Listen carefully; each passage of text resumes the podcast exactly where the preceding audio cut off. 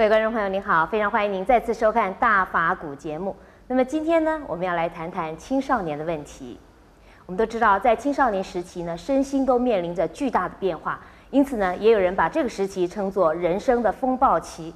也因此呢，青少年特别容易感受到身心调试方面的困难，也会感到很多的压力、彷徨，甚至迷惘。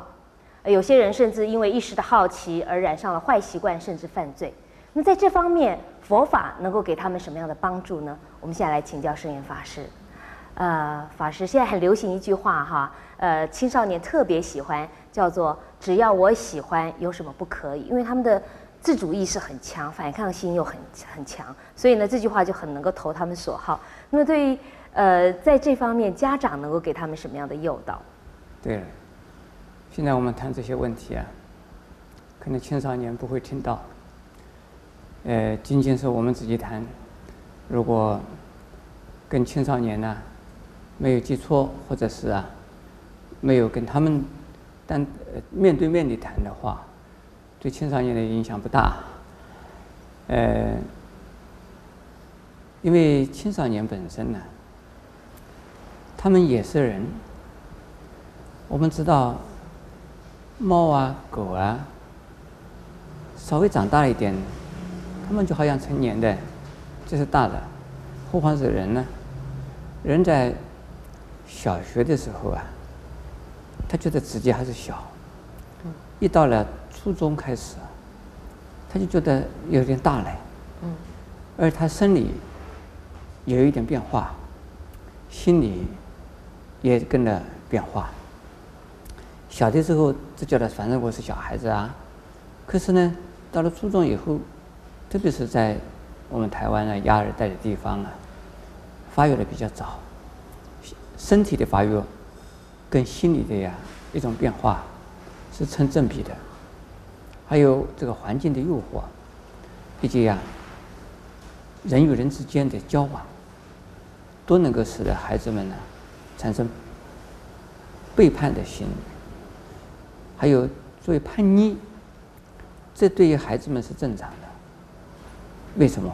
因为这过去的父母啊，对他们的一种管教，一种填鸭式的教育要求和啊指导，甚至于责骂。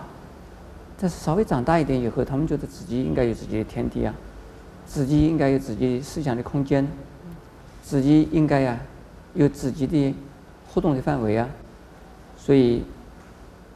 小朋友在一起，他们就是他们自己的社会。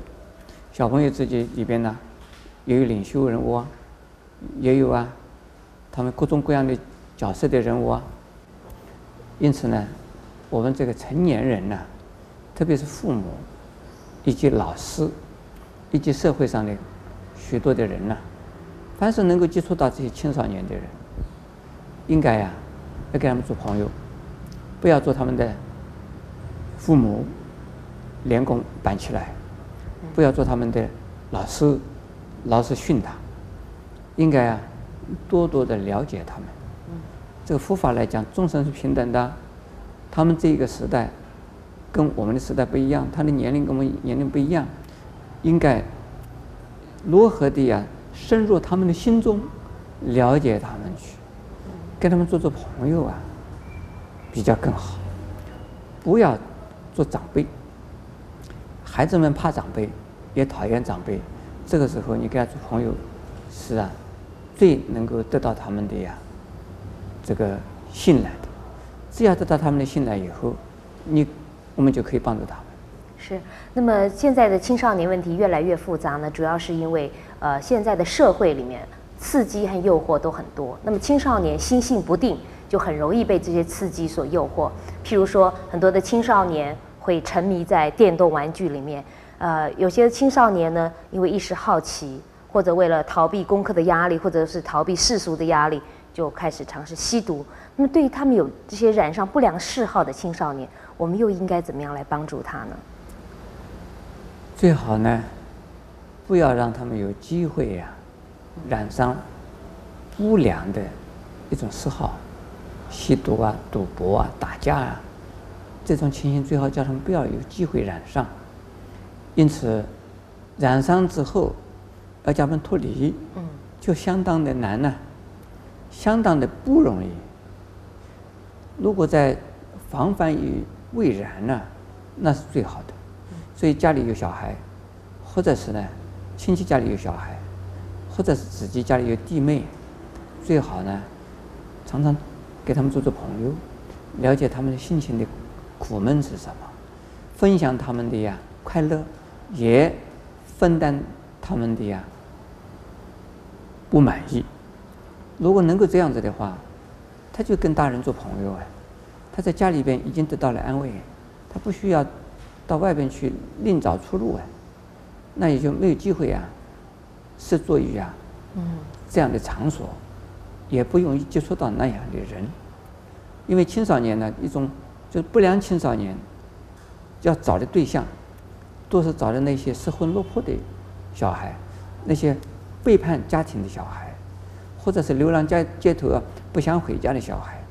是这样子的情况下，才能够接触到那些不良少年的。如果小孩子家里觉得很温暖，学校里边老师觉得说很可爱、很可敬，他怎么可能呢？接触到那些人去呢？就是接触到了，他自己也一定有提高警觉性。嗯哼。所以家庭和学校都应该扮演很重要的角色，还有社会，还有社会是。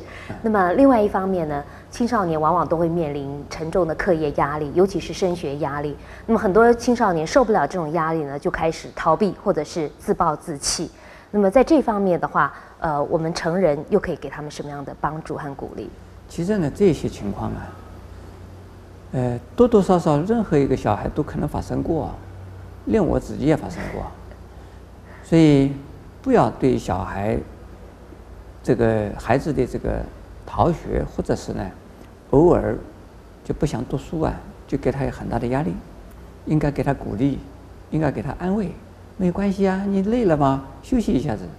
这个学期没考好试，没关系啊，慢慢的，这个等你觉得精神好一点、身体好一点的时候，一定读好书的。